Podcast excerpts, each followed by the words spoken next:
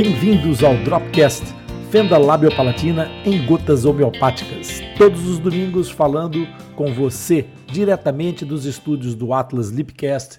Vem comigo, eu sou Rony Furfuro, sou médico dentista e coordenador da equipe multidisciplinar de tratamento de fenda labiopalatina do Atlas Lipcast.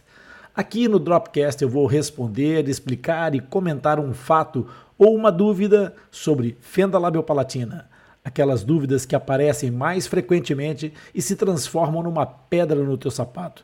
Então, se você quiser que o tio Rony responda a sua dúvida, pode enviar um e-mail para o nosso back-office atlaslipcast@atlaslipcast.com, que o Zaqueu estará aqui para te representar. Vocês fissurados ou pais de fissurados, se liga no que ele tem para te dizer.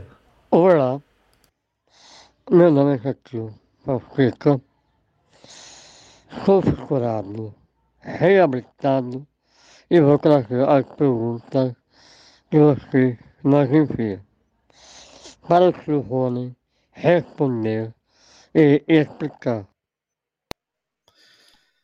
É isso aí, Zaqueu, exatamente, isso mesmo. E agora vamos lá conversar, porque se você que está nos ouvindo agora, está aqui pela primeira vez e gostar desse conteúdo, não te esqueça, subscreve e ativa as notificações. E vamos ao que interessa. Boa noite, Zaqueu.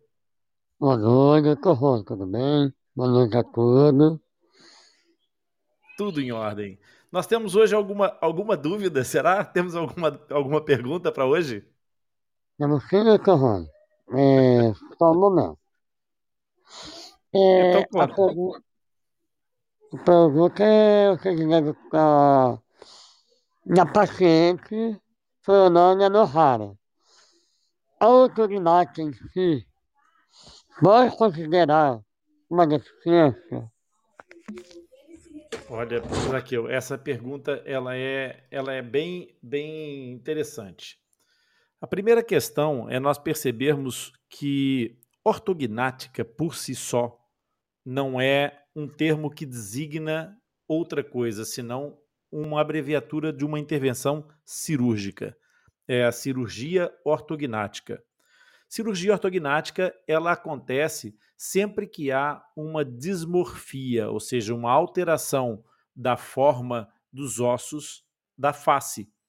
E então a cirurgia é ortognática porque ortos é colocar corretamente, gnatos são as estruturas das, dos maxilares, no caso, da, da mandíbula e da maxila, portanto, a, a estrutura facial. Então, ortognática refere a uma intervenção cirúrgica. Portanto, se nós entendermos que o, termos, o termo ortognática refere a pessoas com uma desmorfia, essa desmorfia, ela certamente poderá ter componentes mais ou menos gravosas para a anatomia e para a condição do paciente, podendo ou não entrar em determinadas situações que possam até eventualmente ser consideradas é, de, de algum grau de deficiência.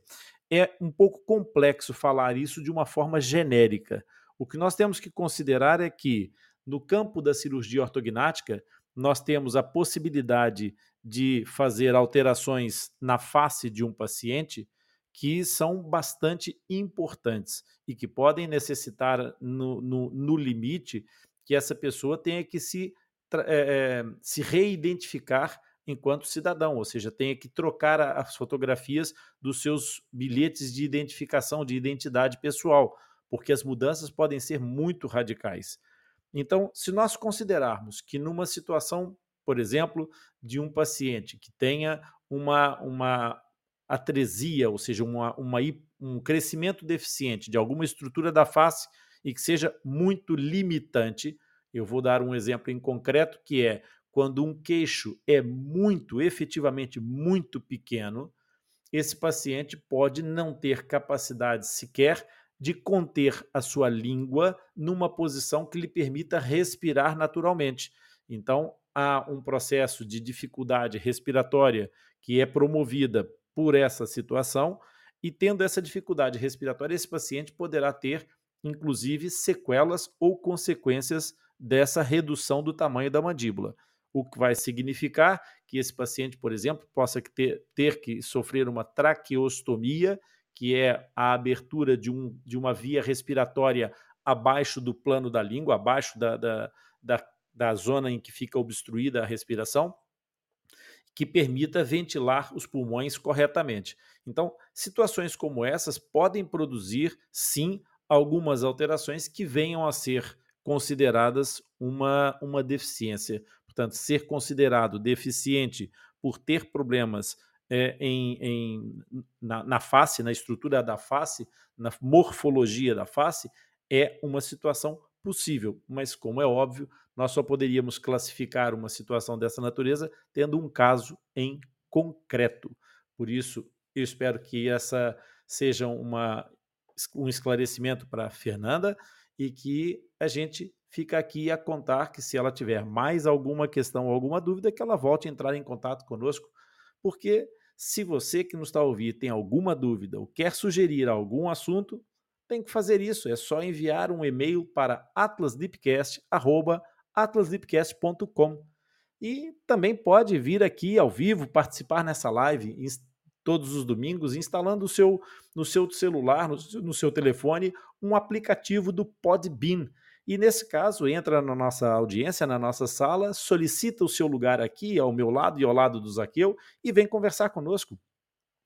Eu quero te agradecer pela tua participação, pela tua companhia. E se você aprendeu algo hoje ou esclareceu alguma dúvida, olha, curte, compartilha essa, essa, esse episódio, porque é, é muito importante que essa, essa informação chegue a todo lado, ela precisa chegar a um amigo teu, a um familiar. Eu tenho a certeza de que eles vão gostar e vão aproveitar.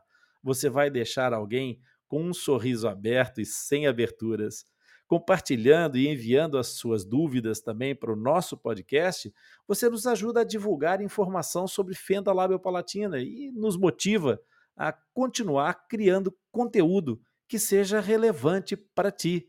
E não se esqueça, atenção, Todos os episódios do Dropcast ficam disponíveis no Podbean Live por uma semana e depois vão para o Atlas Lipcast, que fica disponível em todos os agregadores de podcast. Assim, você poderá acessar e ouvir sempre que quiser. Os links dos nossos canais estão disponíveis na descrição desse episódio. Até o nosso próximo encontro.